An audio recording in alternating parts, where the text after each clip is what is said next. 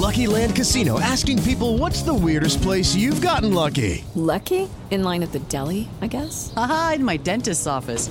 More than once, actually. Do I have to say? Yes, you do. In the car before my kids' PTA meeting. Really? Yes. Excuse me, what's the weirdest place you've gotten lucky? I never win and tell. Well, there you have it. You can get lucky anywhere playing at LuckyLandSlots.com. Play for free right now. Are you feeling lucky? No purchase necessary. Void where prohibited by law. 18 plus. Terms and conditions apply. See website for details. Naciónpodcast.com te da la bienvenida y te agradece haber elegido este podcast. Bienvenidos a Salud Esfera. Dirige y presenta Mónica de la Fuente.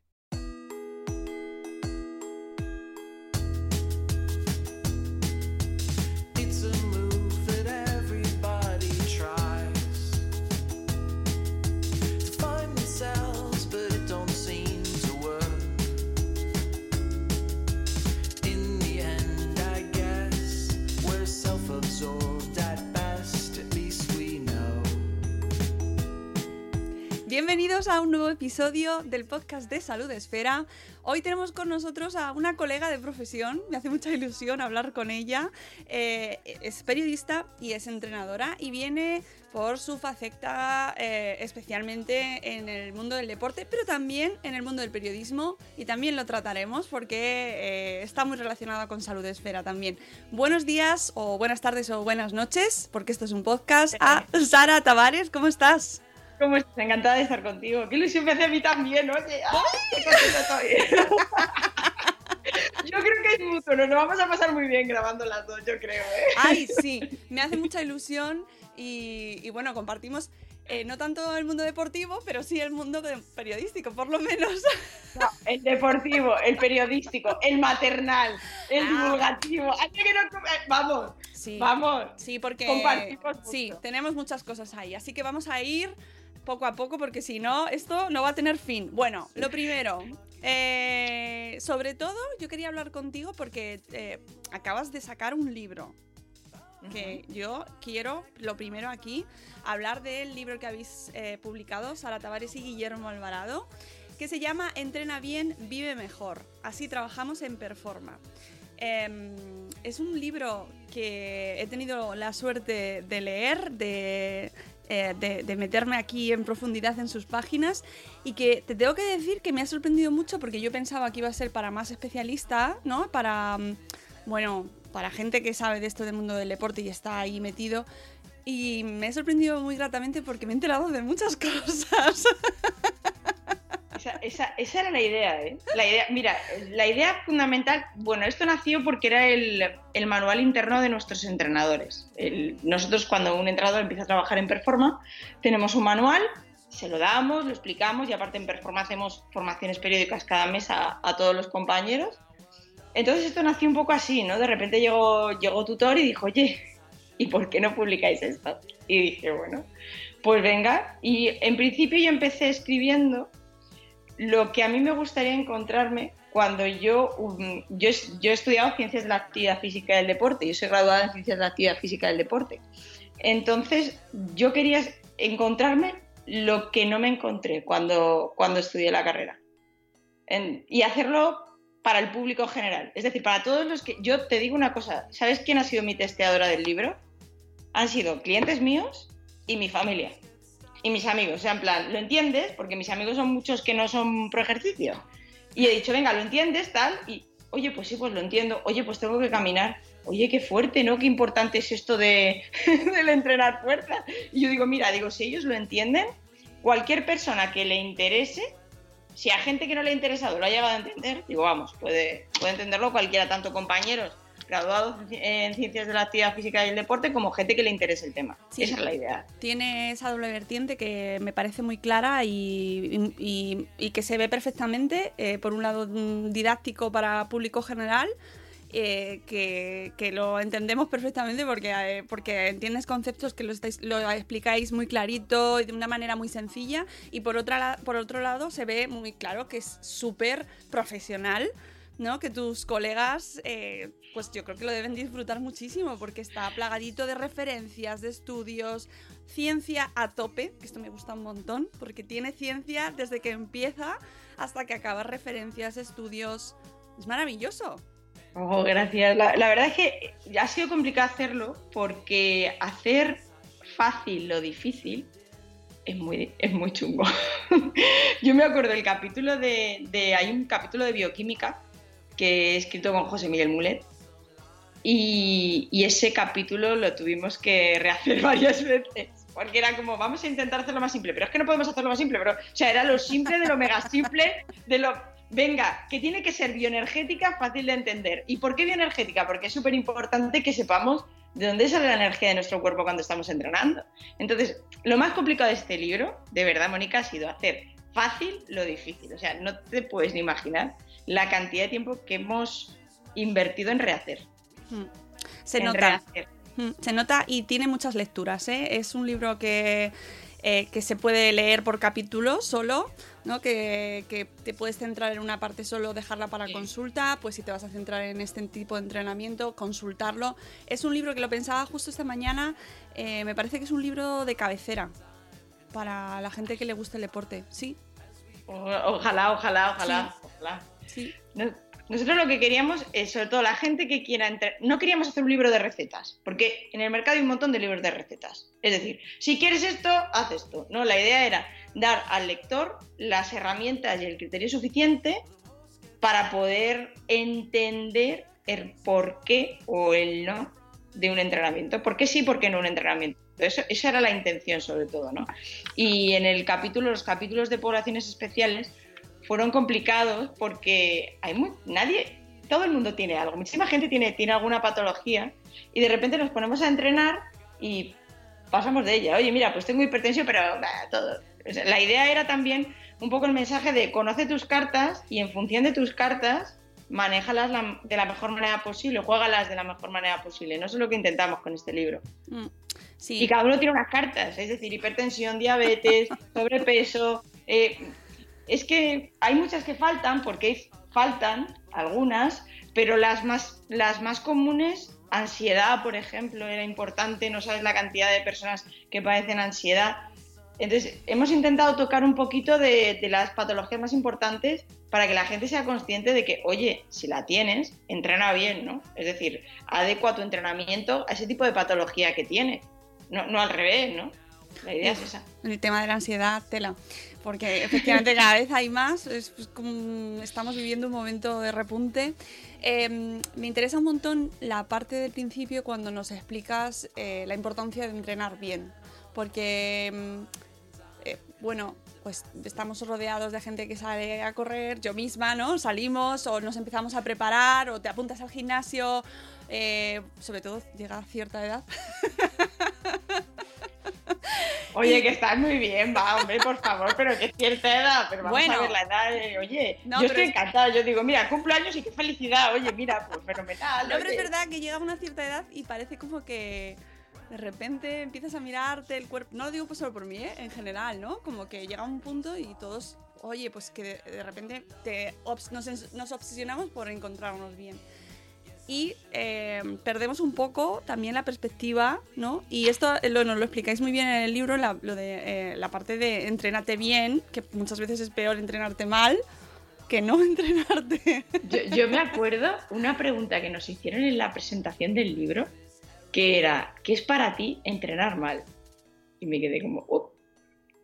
Y yo dije, vale, o sea, no sé, hay, hay mucha gente que entrena, por ejemplo, el tema de correr, ¿no? Yo siempre diré que hay que estar en forma para, para poder correr y no correr para estar en forma. O sea, muchísima gente empieza el camino inverso. Es decir, yo voy a correr para estar en forma, no, cuando realmente necesitas un acondicionamiento neuromuscular, una movilidad, un estudio de pisada. ¿Por qué? Porque si no puedes tener de toda esa cantidad de impactos de- del correr, puedes tener un montón de lesiones. O sea, la, la idea es esa, ¿no? Yo, si- todo se resume en conoce tus cartas, juégala lo mejor posible y adecua el entrenamiento a ti, que cada uno. Además, esto es muy fácil. Yo, lo explico con un símil que a lo mejor te va a parecer una tontería, pero tú te compras un traje hecho a medida y a que te sienta súper bien. Lo hacen a medida y te sienta, ¡pua! cae. Te compras a lo mejor un traje en un gran almacén, una gran superficie y dices, bueno, por aquí la manga, por aquí el hombro. La idea, la es hacer traje a medida, o sea, que apostemos por, en la medida de lo posible, ajustar el ejercicio hacia ese traje a medida, ¿no? Que nos queda bien y que es guay para cada uno. Claro, lo que pasa que eh, no es lo que se vende normalmente, ¿no? O lo que no- mm, el mensaje que nos llega en general así a nivel social es eh, venga ponte en forma ponte en forma a correr eh, sabes es todo como es como un producto más no el deporte se ha convertido en un producto más barato además al, al alcance de todo el mundo eh, Tienes gimnasio por 6 euros. Exactamente, es un low cost también, ¿no? Es ponte en forma low cost. Rápido, venga, con, quiero resultados ya, el, el- la, la funcionalidad de esto la quiero clara, quiero marcar esto. O sea, tengo la sensación de que se tremendo. pierde, se pierde toda la, parte de detrás, ¿no? De conocerte a ti mismo, de saber cómo estás, no te has hecho un chequeo antes. ¿Cómo combatimos eso, Sara? Uf, a base de mucha información y de, divulgar mucho, ¿no? Es que además con Instagram es tremendo. O sea, para bien y para mal, tenemos una sobreinformación de todo brutal. Entonces, ¿qué pasa? Que la gente cuando va a intentar ponerse en forma dice, madre mía, todo lo que tengo aquí. tengo a este señora que enseña a tomar, este otro que me dice que no sé qué. Entonces, lo que tenemos que intentar nosotros es intentar darle a la gente ese criterio que sepa diferenciar el buen profesional y cómo llevar a cabo un plan de entrenamiento realista, con objetivos reales, y gestionar las expectativas de las personas, a de las personas que nos venden. O sea, yo recuerdo casos de decirme, bueno, yo voy a perder 20 kilos en un mes. Es que no sé quién me lo ha dicho que lo voy a perder. Digo, pues mire, señora, yo no le puedo decir. O sea, así, ¿no? Estamos, estamos en la época del resultadismo, barra no quiero moverme nada, barra lo quiero todo rápido, barra lo quiero todo ya, ya. Entonces es como un poco, lo que tenemos que hacer es darle a la gente el criterio y sobre todo también que sepa los riesgos, ¿no? De, de todo eso. A mí, mira, ayer me pasó una cosa, te lo digo porque es que me pasó ayer. O sea, un señor por Instagram diciendo, oye, ¿quieres promocionar unas tal, no sé qué, anti-aging, no sé qué? Yo digo, pero, o sea, yo entiendo que, que eso tiene que estar ahí, pero nuestro papel es filtrarlo y que la gente sepa, oiga, mire, esto por aquí no, ¿no? Y con el entrenamiento pasa igual. Que si sale la maquinita de me lo pongo 20 minutos y estoy estupenda, oiga, mire, pues no. O sea, nuestra misión también como, como divulgadores es decir a la gente, eh, por aquí no. Pero no decírselo nosotros, sino coger el estudio, hacerlo accesible, como hemos hecho, intentamos en este, en este libro, y decir, mire, que no, que no es porque lo diga yo, que es que lo dicen estos señores que llevan investigando esto un montón de años. Entonces, la idea es esa, ¿no? Que la gente tenga criterio para, para no caer ahí. No, es súper interesante y bueno, lo que comentas, además lo he visto en tu, en tu Twitter, lo que comentabas de, de esta persona que te lo había ofrecido, el mundo de Instagram, mm, de verdad. O sea, es genial porque te, por una parte, es genial porque te pone en contacto. A mí me han pasado cosas maravillosas, gracias a- al mundo de Instagram, pero maravillosas, o sea, pero de verdad, o sea, de gente que de repente ha leído el libro y quiere que se lo dediques, de buscar la manera, o sea, cosas maravillosas. Pero también te pasa cada cosa que dice, vamos a ver, señor, si usted me sigue medianamente, sabe que usted esto a mí no me lo puede ofrecer, porque es que encima voy a contar que me lo ha ofrecido. o sea, va- vaya usted. El problema no es que me lo ofrezcan a mí, el problema es que cae muchísima gente ahí. O sea, el problema no es eso. Mm. Entonces, claro, hay gente ganando dinero eh, ofreciendo mm, tanto. Yo siempre digo que desconfiemos de los métodos de, de entrenamiento o de dietas con nombre propio, ¿no? Hay muchísima gente vendiendo eh, dietas con nombre propio, metodologías de entrenamiento con nombre propio, y es que en el entrenamiento no hay metodologías con nombre propio, es que hay ciencia, punto pelota, no hay más. Y aplicar la ciencia a la praxis y al estado de salud de cada persona, es que no hay más. Entonces, claro, como no caer en eso, en, en la sociedad en que estamos, que es súper resultadista, que tal, es función tuya y, mía, o sea, sobre todo de la, de la gente que nos dedicamos a la divulgación, ¿no? Intentar dar ese contramensaje. Porque claro, la gente realmente dice, avalancha, ¿qué tengo aquí? O sea, no, no me acuerdo, hace poco leí que un montón de gente, no me acuerdo, su principal fuente de información, no me acuerdo porce- del porcentaje exacto, pero eran las redes sociales. Mm. Entonces tú imagínate lo que hay ahí. en medio de toda esta sopa en la que tengo todo esto, Claro. yo ahora cómo, cómo elijo, ¿no? Mm. O sea, la, la idea es esa, yo, yo siempre lo digo, métodos con nombre propio, dietas con nombre propio, ¿Cuál es el principal apartarlas. error que, que os encontráis vosotros? Porque este libro está basado en la experiencia también, en el estudio y en, en contrastar información, pero a su vez, como nos comentabas, eh, todo lo que trabajáis en Performa, en, que estáis en Valencia, ¿verdad? Sí, en Valencia, mucha gente. En Barcelona, en Madrid, no, estamos en Valencia. Bueno, estáis en Valencia, estáis en Valencia. Estamos en Valencia, muy orgullosos de estar en Valencia, de ser una empresa valenciana. Claro que sí, que, que me pilla lejos, ya Oye. me gustaría teneros más cerquita. Estamos en Valencia.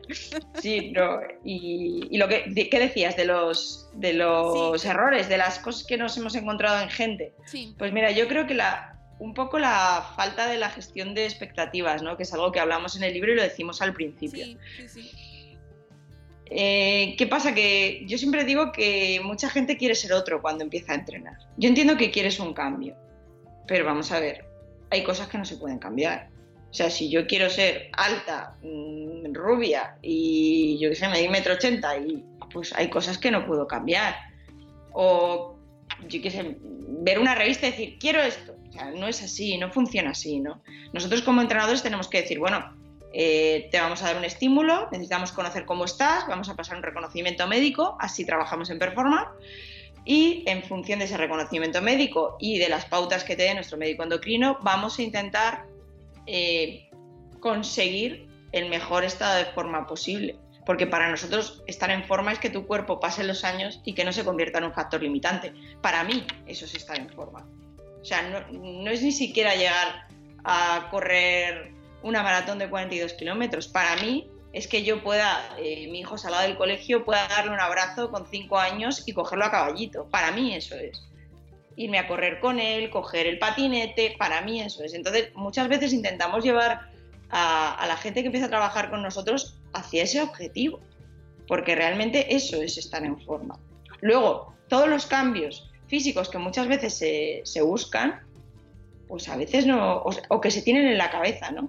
Por la sociedad en la que vivimos y, y de ahí muchísimos trastornos de alimentación, etcétera, ¿no? Que nos meten cómo tenemos que ser. Oye, mira, no, tú eres así, pero vamos a intentar con todo lo que tienes, que es muy bueno, vamos a intentar hacerlo mejor, pero no quieras ser otro que no mola. Sé tú, ¿no? Que es guay. Eso tiene mucho fondo, Sara. Entonces, entonces es, es, ¿sabes? Lo que intentamos siempre es gestionar esa expectativa, ¿no? Porque es como en plan, quiero un cambio, vale, quiero un cambio de que de hábitos, tal, pero no quieras ser otro. Tú sé tú. ¿Y no crees que parte del desconocimiento que yo creo que lo tenemos muy interiorizado en la sociedad en cuanto a la- al, al deporte nos viene desde el cole? A ver, es que yo no he vivido eso. Y lo que, lo que tú me estás contando, a- a- me lo ha dicho mucha gente. En plan, yo he tenido una educación física que me ha marcado, que lo he pasado mal, Sí, que, claro, pero yo ahora, o sea, yo por ejemplo no viví eso. Yo, he tenido una educación física en la que me enseñaron a sentarme, en la que me enseñaron a coger la mochila, en la que me enseñaron un montón de... Sí, sí, sí, sí, o sea, es que esto ha cambiado muchísimo. O sea, somos educadores físico-deportivos y ahora mismo yo creo que tenemos unos profesionales de la educación física tan grandes y tan enamorados de su profesión que es que para mí es impensable lo- los métodos. O sea, yo he hablado con, con, mi madre, por ejemplo. Mi madre tiene 51 años y mi madre me dice, claro, a mí me ponían a correr todo el día corriendo ahí, todo el día corriendo. Yo no he vivido eso. O sea, yo he vivido juegos, he vivido, ya te digo, mucha higiene postural. De hecho, yo tengo mucho cuidado al sentarme porque yo creo que me sentaba tantas veces, el profesor nos corregía tanto que era como, claro, entonces yo creo que eso ha cambiado y, y va, y va a cambiar muchísimo más y la sociedad necesita moverse y la educación física en los colegios, vamos, es importantísimo, pero ya te digo, porque te- el- ha cambiado. O sea, yo, vamos, yo veo un- unos compañeros graduados en ciencias de la actividad física y el deporte súper preparados y enamorados absolutamente de trabajar con los niños y de querer cambiar las cosas, pero nos tienen que dar la oportunidad. Tenemos dos horas en muchas comunidades autónomas, vamos a por una tercera, ¿no? Ya Madrid ha abierto la veda, venga, vamos a por la sí. tercera hora. Ahí están comentándolo, a ver. Porque el sedentarismo infantil está ahí y contra el sedentarismo infantil está eso, ¿no? Está la actividad física bien hecha por profesionales que están altamente cualificados, te lo digo de verdad, o sea, tenemos un profesional excepcional. O sea, yo no he vivido eso, porque yo soy generación eso. Entonces, claro, yo, yo mis recuerdos son Eres más Eh, joven. entonces, Yo viví la ESO, entonces yo recuerdo de estar. Mi profesor era licenciado en Ciencias de la Actividad Física y Deporte, y yo estoy aquí, yo siempre lo diré, gran parte por el trabajo de mi profesor de Educación Física. Porque yo, bueno, pues no tenía un carácter fácil en el colegio, y mi profesor de Educación Física fue una persona con la que empaticé muchísimo y me ayudó mucho.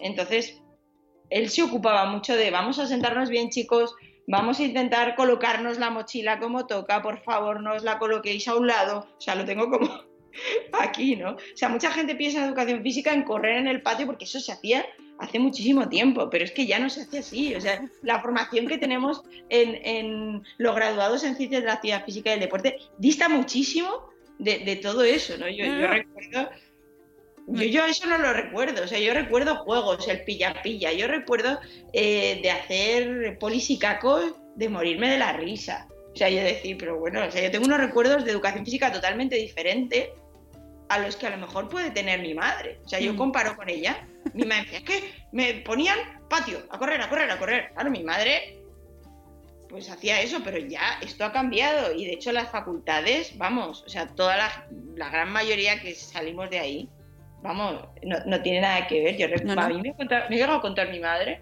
que los profesores de educación física eran militares.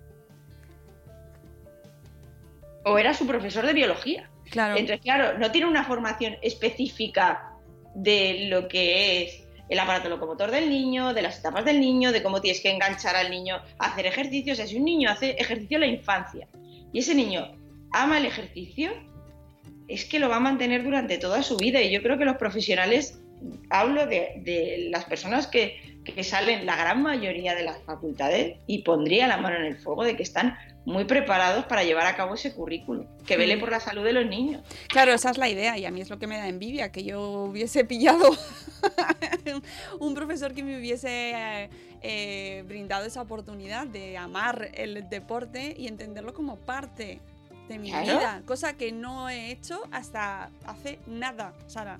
Pero Eh, bueno, lo has hecho, lo has hecho y eso es maravilloso. Sí, pero es una pena porque yo, porque a mí me pasó, no, no tanto como a tu madre, pero prácticamente de, de- de dar, dar vueltas al patio. eh, o yo además, en mi caso, y, sé que es muy, una experiencia muy compartida cuando te- eras de pequeño un poquito más grande, ¿no? Pues era, lo pasabas fatal en las clases de gimnasia, era, eh, pero pánico de, de tener que ir, eh, saltar el potro, era, era o sea, pánico absoluto. O sea, yo sé que es que no deja de ser una experiencia personal, pero que, que es una pena que se hayan perdido esas oportunidades de inculcar pues ese hábito de entender que el deporte no es no es un sacrificio. No es sufrir. Yo no lo que digo, sufrir. hacer ejercicio no es sufrir. Claro, pero, todo- que pero eso lo tenemos tan interiorizado, Pero es que ha cambiado mucho, es que ha Ya. cambiado mucho y aparte nosotros tenemos que cambiarlo. O sea, yo, yo el otro día puse una infografía de decir, hacer ejercicio no es sufrir. Uf. No es sufrir.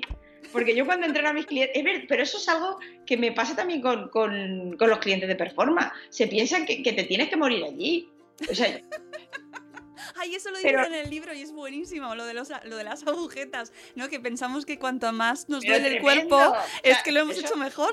Pero yo lo explico, eh, mira, yo pongo el ejemplo, a lo mejor porque yo llevo ya 12 años en Valencia y me considero valenciana de, de corazón, de alma y vamos, con la paella. O sea, tú te comes lo que es un, un platito de paella ya que te sientas fenomenal, de arrocito, qué bueno, qué rico, tal, pero te comes una paella entera y te duele la barriga. Digo, vamos a ver, esto es el ejercicio.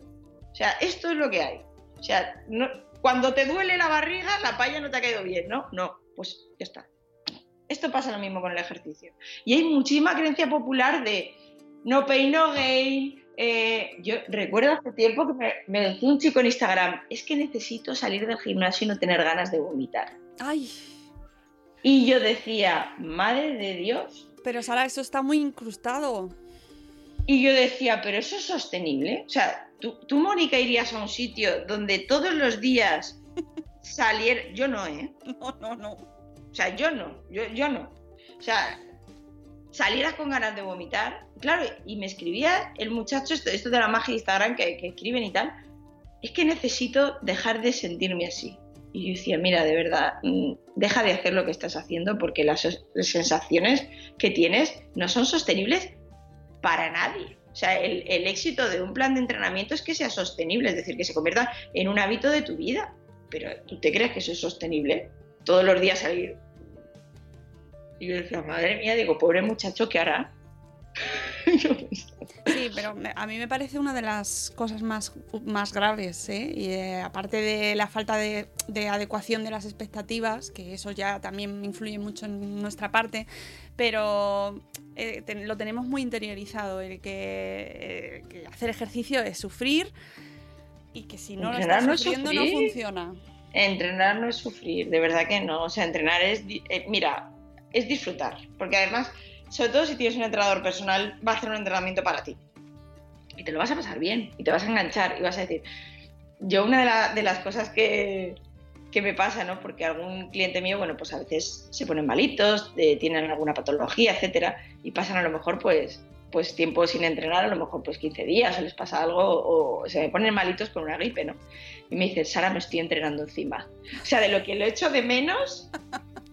Sara, estoy que me entreno encima. O sea, necesito moverme, moverme ya. Esa es la idea, ¿no? O sea, generar esa necesidad de moverte. O sea, la silla mata.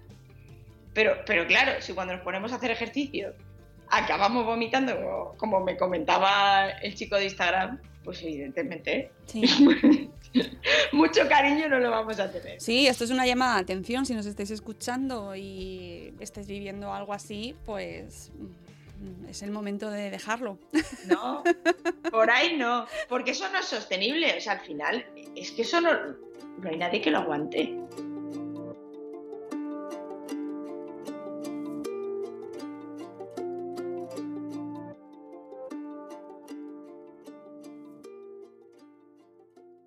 Y, y los que no tenemos cerca Performa, porque no nos pilla de paso, no nos pilla el autobús eh, la parada cerca, que, ¿cómo buscamos un buen entrenador personal? ¿Cuáles son las Mira, claves? Mira, yo, yo creo que lo primero tener la titulación conforme a ley. Es O sea, decir, los papeles. no, a ver, no vas a ir pidiendo, dame el papel de graduado colegiado y tú tal. O sea, no, pero, pero buscar una persona que, que esté adecuada conforme a ley. O sea, no, no vale ponerte una camiseta o un disfraz. Yo veo vídeos de YouTube y digo, ay, madre. O sea, gente que está disfrazada ahí dice, soy entrenador personal y hacen locuras. O sea, la idea es, bueno, la persona que tenga una base y una titulación habilitada por ley. Eso lo primero. Luego, lo segundo, es importante que te entienda y que empatice con, con, el, con lo que tú quieres y que gestione bien tus expectativas. Yo siempre digo que no te fíes nunca, nunca, nunca del que te promete todo. Porque yo, o sea, imagínate, ¿no? Yo voy a buscar un entrenador personal y me dice, todo bien, ¿no? O sea, que te cuente las cosas y te explica el por qué, ¿no? Para mí esos son dos puntos muy importantes. Lo primero, la base, es decir, que sea una persona habilitada por ley. Luego, lo segundo, que sea una persona que entienda y gestione tus expectativas, ¿no? Que no te, no te, ¿sabes? No te prometa que, que empatice contigo, que vea cómo estás. Mira, ¿sabes para mí quién es el mejor entrenador? ¿Qué considero yo un buen entrenador? Es el que más se preocupa por la salud del cliente. Ese para mí es el mejor entrenador. Porque, porque se va a dejar la vida en estudiar todo lo que no sepa si tiene un condicionante de salud. Se va a dejar la vida en que el cliente darle todas las facilidades posibles para que entrene. Se va a dejar la vida en cada sesión. Ese para mí es el mejor entrenador. O sea, la persona cuando busquéis un entrenador que se preocupe por la... Intentad, vosotros ved que se preocupa por vuestra salud, que vela por vuestra salud, que pregunte qué condicionantes físicos tenéis, si estáis tomando alguna medicación, si no la estáis tomando, porque el ejercicio es un medicamento, interactúa muchas veces con medicaciones. Por ejemplo, en, casos de, en muchísimos casos, en casos de depresión, en casos de enfermedad mental, en casos de, de diabetes, de hipertensión. Entonces, es un, hay que aplicarlo como tal, ¿no? Entonces, buscad una persona que se interese por vuestra salud.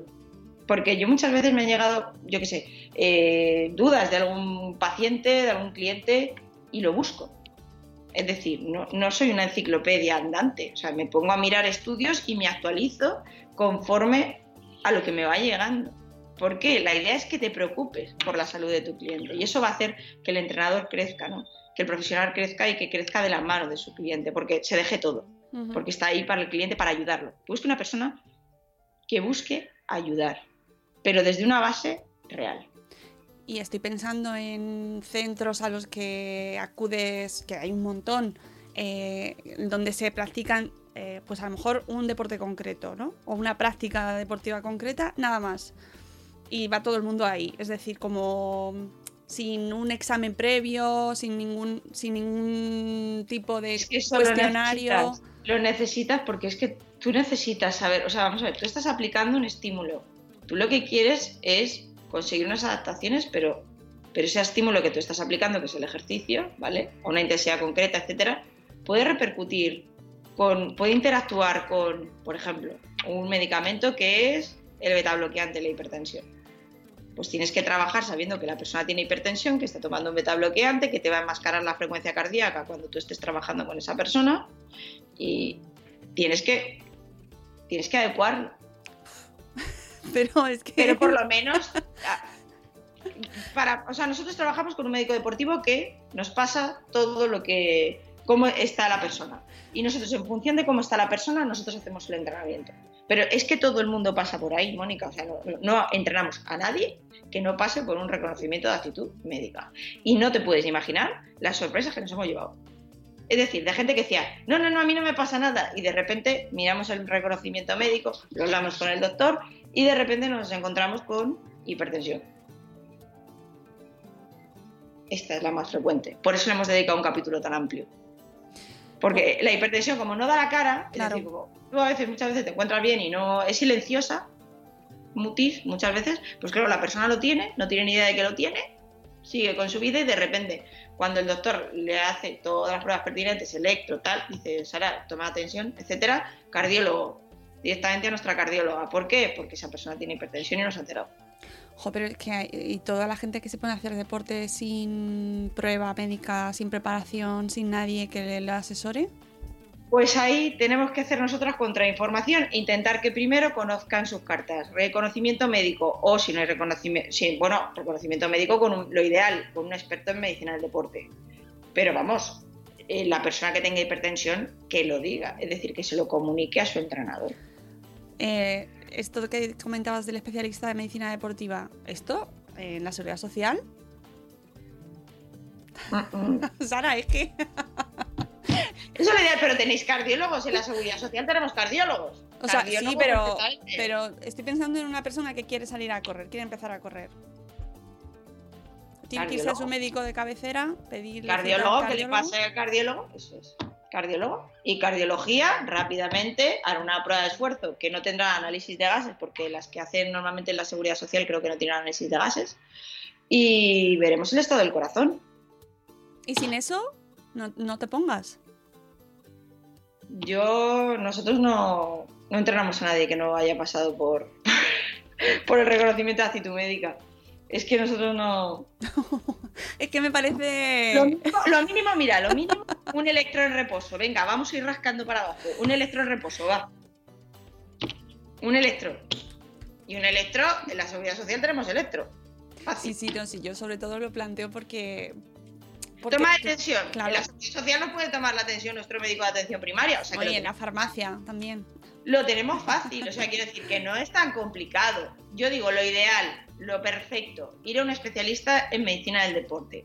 ¿Qué no puede ser? En la seguridad social tenemos un sistema sanitario que nos va a derivar al cardiólogo, nuestro médico de atención primaria nos va a tomar la atención, va a ver cómo estamos, nos pueden realizar un, un electro en reposo. Quiero decir, nos hacen analíticas, yo por lo menos, a mí me hacen cada año.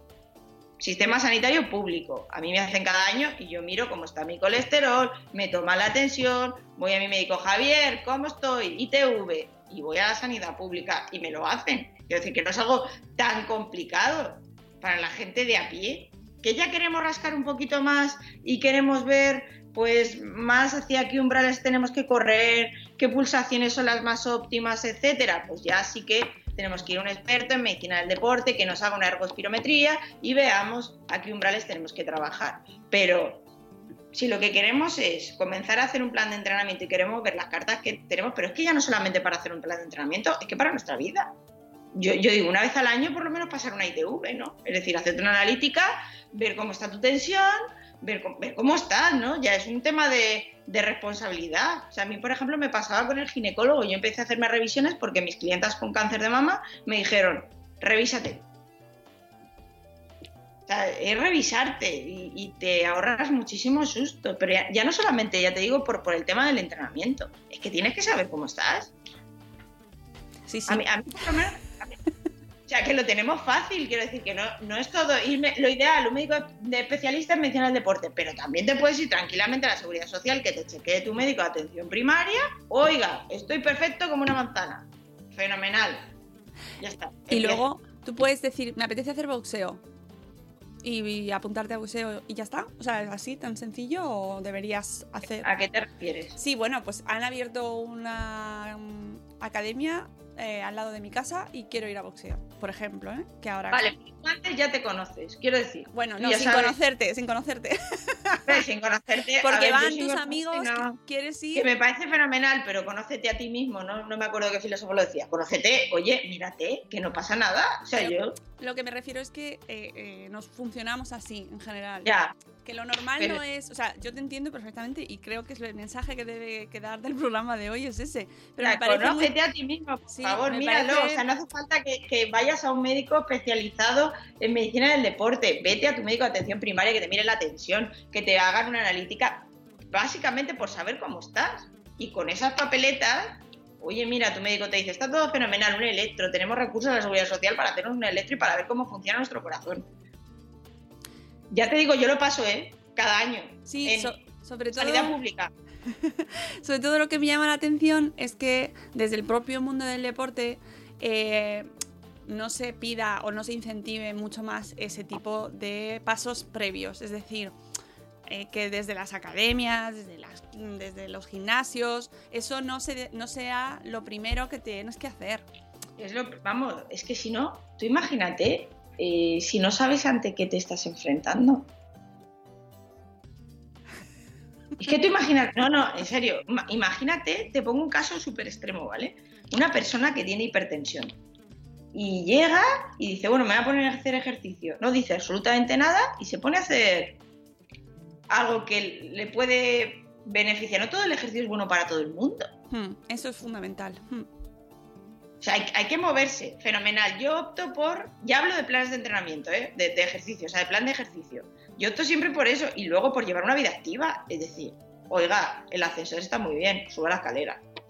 O sea, no todo es un plan de entrenamiento. También hay cosas de fuera que podemos hacer para eso que decíamos de estar en forma, ¿no? Que es que pasen los años y que nuestro cuerpo no sea un factor limitante. Subir escaleras, pasar del autobús, cógete un cuentapasos y venga, y a sacar al perro, y vida activa, sal con tu hijo, sal con tu hijo y muévete. Si tú pretendes que tu hijo se mueva y tú estás sentado haciendo aquí sillón bol, todos eh, entiendo que nos apetece de vez en cuando sentarnos, pero juega con él. O sea, ten una vida activa, saca la pelota, vete a jugar.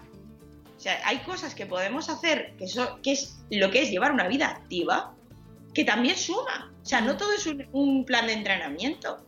Un plan de entrenamiento es fenomenal y nos va a ayudar muchísimo.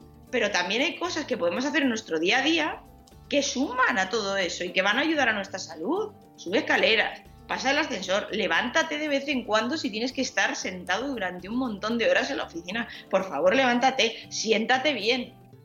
No te pueden imaginar de personas que pasan mucho tiempo, por ejemplo, en el coche, con la, con la pelvis completamente en retroversión, que, que- que acaban con problemas lumbares muy grandes. Hmm. Porque por un problema de, de higiene postural, levántate, siéntate bien. Ciertas cosas que podemos hacer, oye, que, que suman a nuestra salud. Mm.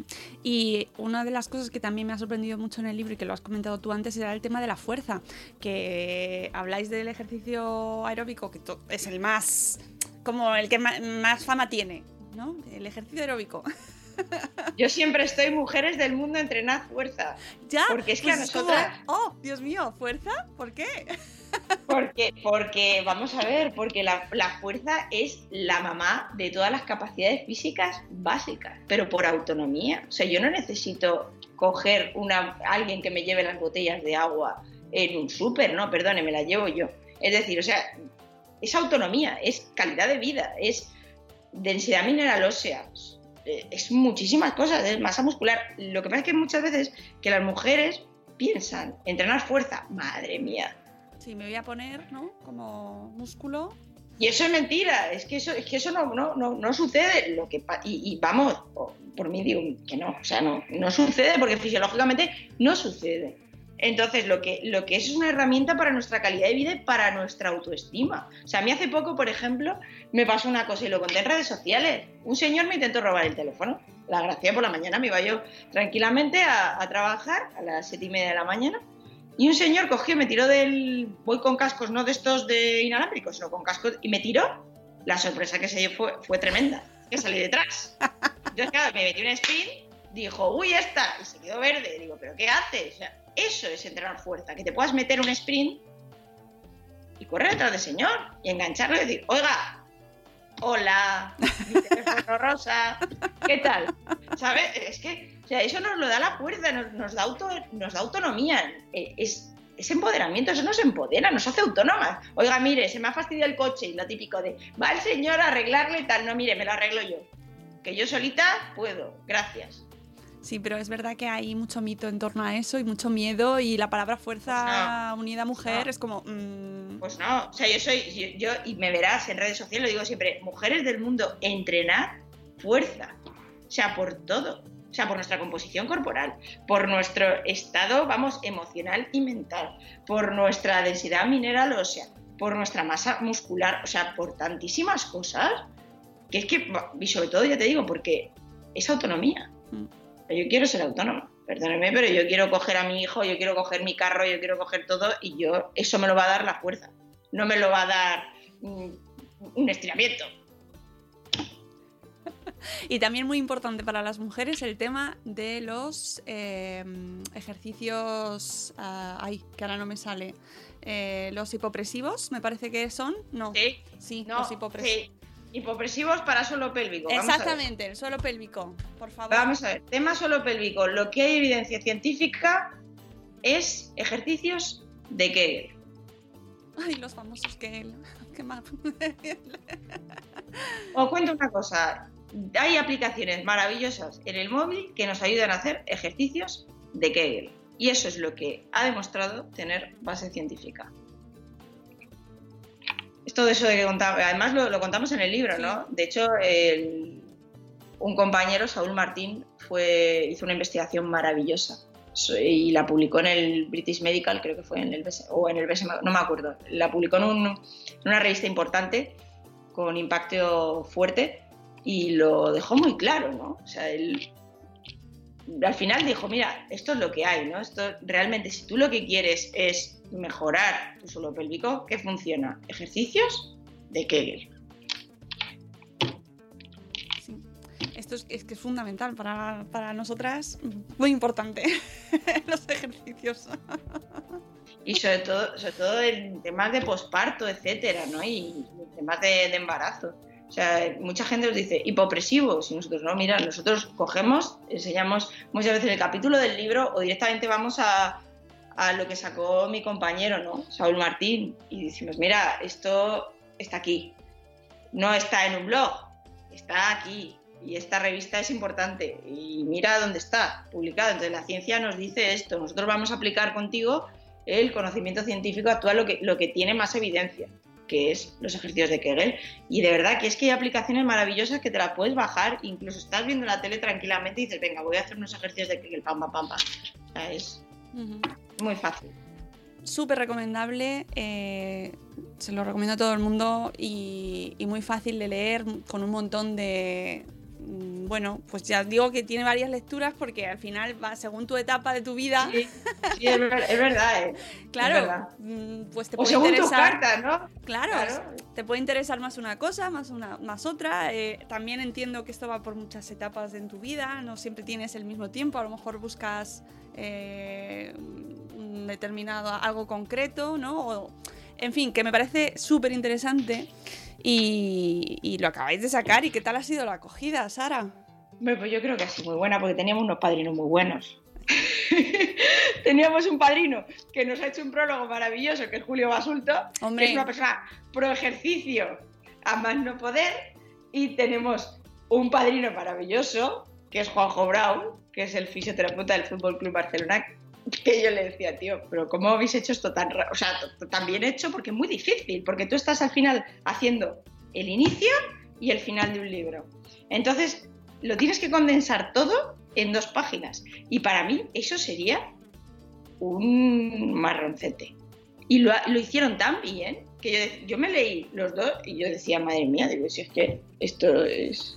O sea, con esos padrinos, uno- no es verdad, pero que, que lo- era como, ¿qué digo yo? Si es que han entendido todo perfectamente, lo dicen mejor que yo. O sea, era como tremendo, ¿no? Entonces era como, pues nada, qué, qué fácil nos han puesto, ¿no? Y luego, aparte, toda la gente del proyecto Comete el Mundo, mis compañeros de Comete el Mundo, que con ellos hice el capítulo de... O sea, tenemos unos revisores que es que la, acogida ha sido muy buena, por los- vamos, porque tenemos unos revisores, amigos y profesionales de los que doy gracias, nos rodeamos, que son maravillosos. O sea, tenemos el doctor Marcos Opena en endocrinología y nutrición, tenemos a Alberto Soler en haciendo, y a, y a Conchín Roger, o sea, a Concepción Roger en, en ansiedad. Eso es una maravilla. Tenemos a Manuel Antolín y Gemma García en trastornos de alimentación de un proyecto pionero que es el proyecto Comete el Mundo, en el que hay muchísimos profesionales de salud mental y nutricionistas haciendo el capítulo, que es la base de mi tesis doctoral, el, el capítulo de trastornos de alimentación. O sea, tenemos, una, unas, tenemos a José Miguel Mulet, así, tenemos, a tenemos a Jorge García revisando los capítulos de entrenamiento. O sea, ¿qué más podemos pedir? De que no se me olvide nadie, por Dios. Así tenemos a nuestra cardióloga, la jefa de cardiología de Quirón, revisando el capítulo de, de hipertensión. O sea, es que, es que vamos, o sea, la acogida ha sido muy buena, pero ya te digo, porque tenemos la grandísima suerte de rodearnos de unos profesionales que han apadrinado el libro con un cariño tremendo y además son las personas con las que nosotros trabajamos. Entonces, Son, son amigos, colaboradores y que también podemos escuchar junto a ti en, en- en Ser Saludable, que es, ahí, ahí, ahí, ahí ahí. es la otra faceta como periodista también. Qué maravilla, Sara, qué programa tan bonito. eh, Oh, gracias, Qué, qué gracias. necesario, qué necesario. Qué necesario. Bueno, hay gente que no saludable. le hace gracia, Yo- tenemos de ya. todo. Ya, pero bueno, ¿y qué sería la vida sin sus respuestas? Sus Tenemos aquel? de todo, pero nos lo pasamos tan bien. O sea, Eso creo que nota. somos- de verdad creo que somos un grupo humano muy curioso. Porque no, no, lo pasamos muy bien entre nosotros. Entonces es como todo fluye, es muy fácil, ¿no? Entonces son ya muchos años trabajando juntos, todos sabemos, yo- remamos hacia un mismo sitio y entonces es muy fácil, ¿no? Para mí es trabajar como, como en familia, ¿no? Y además la SER me dio la oportunidad de, o la SER que había sido siempre y que es mi casa, de aunar ¿no? las, dos, las dos vertientes. O sea, yo soy licenciada en periodismo, graduada en ciencias de la actividad física y el deporte. Era como, ellos también tuvieron la, la pericia su- suficiente ¿no? para ver que yo estaba estudiando algo y había, podíamos contar las cosas de otra manera, ¿no? Y aprovechar eso. Entonces, yo, yo la verdad, yo soy una privilegiada. Y sobre todo por el equipo que, que trabajamos ahí, ¿no? Bueno, te has rodeado de buena gente, ¿eh? Sí. Y, no- y nos lo pasamos. O sea, lo que no veis es tremendo. O sea, es tremendo. Así que, pero, pero lo que veis también, pero bueno, lo que, lo que, lo que no veis es muy, es muy divertido también. O sea, y encontrarlos ha sido un regalo, la verdad. Es una maravilla escucharos y bueno, es que además son gente con la que pues me, me encuentro muy a menudo, que compartimos esferas, eh, compartimos búsqueda también de, pues, de temas interesantes, de buscar rigor científico y al final acudes, acudes a gente, pues exactamente a esta gente, ¿no? Que gente que demuestra que sabe, que no te vende humo, ¿no? Que No. en este mundo de la salud, Sara, tú perfectamente lo sabes, ¿no? Como hay que ir sorteando. A mí a veces el año pasado me afectaba más, este año me afecta menos. O sea, cuando de repente me decía alguien, me caes mal, digo, bueno, pues no pasa nada. Ya, ¿Pero que te dicen eso? ¿Por qué? ¿Por qué? Cuéntanos. ¿qué te has Pues a lo mejor, pues porque a lo mejor das un poco, no, das bastante, ¿no? Yo mi posición siempre es muy clara, ¿no? Es muy clara. Stop pseudociencias. Entonces todo lo que te intenten colar yo voy a ser muy clara en ese sentido, ¿no? Entonces hay gente, bueno, pues a lo mejor hemos dado, hemos hecho un programa con- contando cómo está el tema en electroestimulación o cómo está el tema en hipopresivos o cómo está el tema en medicina china o cómo está el tema. Entonces, claro, hay gente que vive de eso y entonces pues eh, no me caes bien, pues bueno, pero ya eso forma parte de lo que dices tú, ¿no? Al final de- del trabajo. Mi compromiso, al final el compromiso de este programa es un compromiso con la salud únicamente de las personas. Es un programa sin conflictos de interés, es decir, no nos paga ninguna marca ni ningún producto. Somos un programa de cadena ser en el que el único eh, objetivo y el único lo que queremos es velar por la salud de las personas que nos están escuchando. Nosotros no, no hay conflictos de interés. Entonces, claro, cuando das a algo en lo que hay conflicto de interés, pues te llueve alguna. Sí que hay, sí, bastantes. Y en esto hay mucho. Entonces, claro, eh, ¿cuántas personas han matado a los transgénicos? Pues ninguna. Entonces hay gente. Ya, claro. Eh, la- y claro, nosotros lo decimos, pero no lo decimos nosotros. Al final siempre yo lo que digo, nosotros damos las- los datos, ¿no? Las conclusiones las saca cada persona después de escuchar cada, cada programa. Entonces, bueno, la idea es que tome las decisiones más favorables y las que menos le toquen el bolsillo, ¿no? A los oyentes, ¿no? Esa, esa es la idea. Y siempre desde el respeto, por supuesto, y siempre riéndonos. O sea, siempre tenemos, lo intentamos hacer con muchísimo humor y, y, oye, y, contando las cosas reales, pero, pero tampoco, eh, como, vamos, el otro día hablábamos del coronavirus y tampoco hicimos un, o sea, no, hicimos una alarma social, es decir, contamos, contamos las cosas, pero desde un punto de vista puede ser divulgativo, riguroso y pasártelo bien. Esa es la idea. Que vayas en el coche, o sea, a mí muchas veces me, me- dice gente, es que iba en el coche, me iba oyendo y me iba muriendo de la risa. Digo, bueno, pues hijo, pues es la idea, pásatelo bien, ya que estás, te estamos contando una cosa, oye, me ha servido mucho, pero también me, he reído.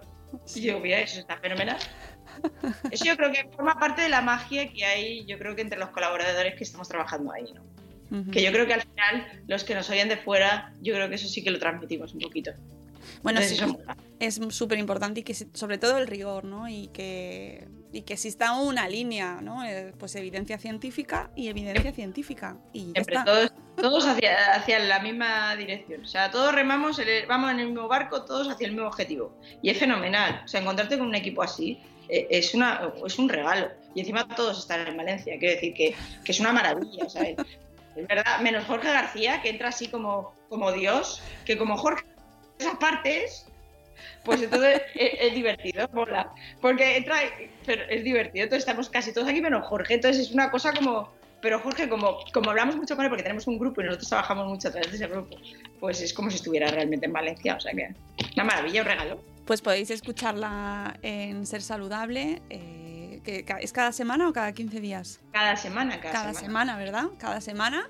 Y, Cada semana. y comprobar que efectivamente tocan muchos temas, muchos temas, y que, bueno, al final siempre la- el tema de la salud y el ser saludable afecta a muchísimos aspectos más de los que imaginamos, y siempre al final acaba tocándote de alguna manera u otra, ¿eh? O sea, Sí. aunque pienses que no, te va a afectar. Tocamos también salud emocional, que es Claro. un papel muy importante de crianza, ¿no? Con Alberto Soler, que es un papel también importante. Ciencia tocamos muchísima con, con José Miguel Mulet. Y todo el tema de nutrición con nuestro médico endocrino y nuestra nutricionista. O sea, tenemos las dos, las dos vertientes y actividad física con Jorge García y Guillermo Alvarado. Entonces tenemos un poco todo. Luego por allí pasa muchísima gente. Pasan desde oncólogos, pasa, o sea, pasa, yo digo, venga, ¿a qué traemos? Pasa muchísima gente por allí, pero siempre los, los colaboradores, el equipo del programa, siempre está ahí, ¿no? Oye, Sara, y a nivel personal, proyectos, cosas que tengas, además de, de tu trabajo, tu vida personal, eh, tu deporte, eh, proyectos que nos puedas contar para... Tesis doctoral. Eso es un proyectazo, ¿eh? Y ahora mismo es el foco de mis obsesiones. Eh, estoy trabajando en un proyecto sobre cómo introducir el ejercicio físico supervisado en pacientes con anorexia. Y el ejercicio es algo que está ahí siempre en, los, en muchos trastornos de la alimentación, tanto en trastorno por atracón como en bulimia y como en anorexia. 55% en bulimia y entre un 30 y un 80 en anorexia, si no recuerdo mal los últimos estudios lo que me dicen.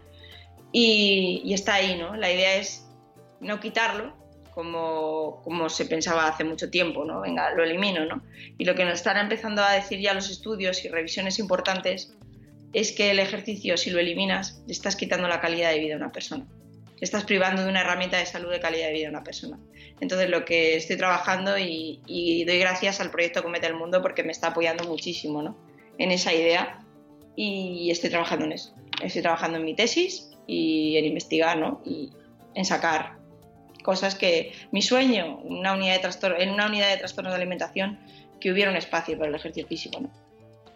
Eso es una de mis... Qué bien suena.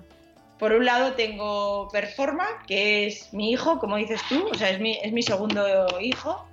Por otro lado tengo Ser Saludable. Por otro lado tengo, pues, a lo que me dedico toda la parte que no me deja las otras dos, ¿no? que es a investigar, que es mucho tiempo.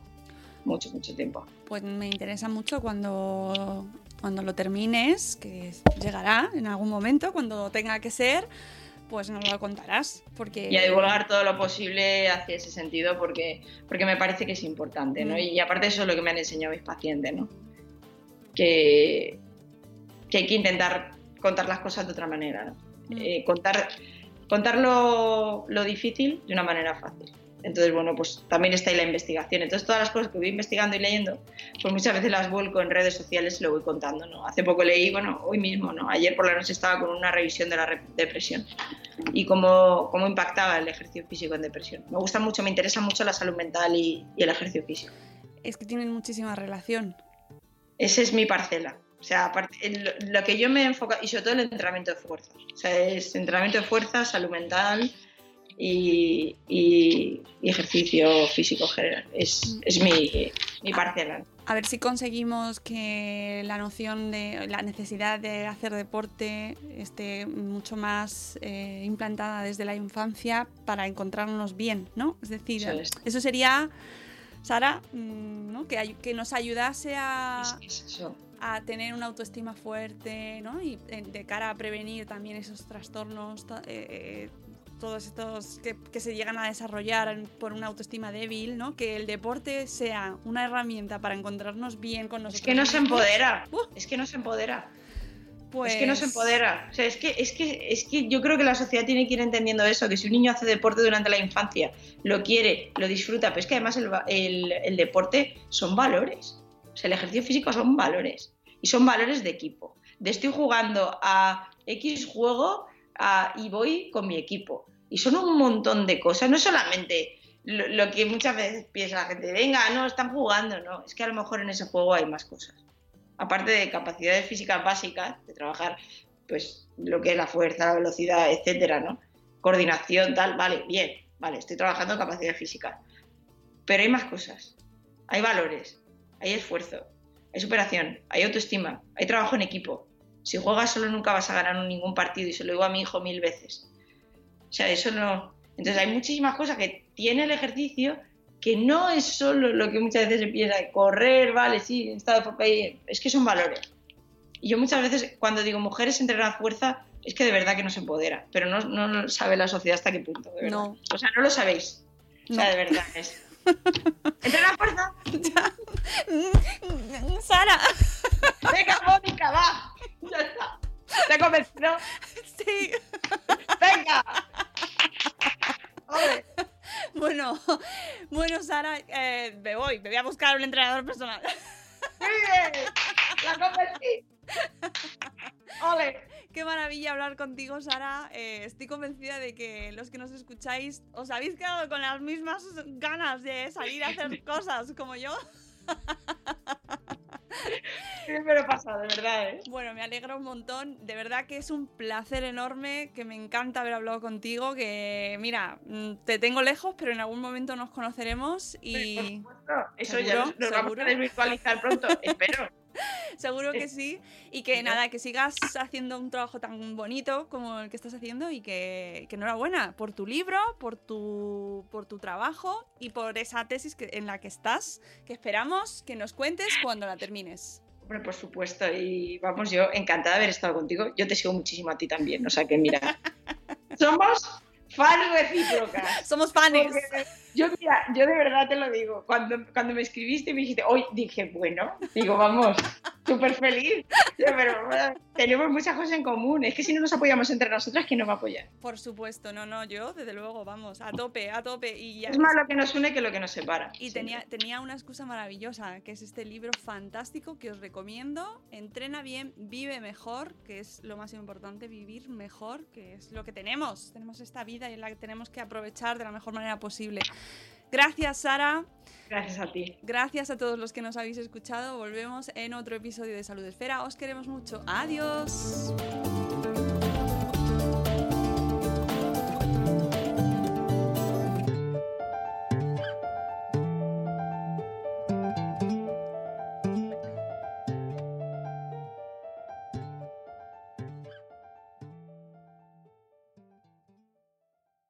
With the Lucky Land slots, you can get lucky just about anywhere. This is your captain speaking. Uh, we've got clear runway and the weather's fine, but we're just going to circle up here a while and uh, get lucky. No, no, nothing like that. It's just these cash prizes add up quick. So I suggest you sit back, keep your tray table upright, and start getting lucky.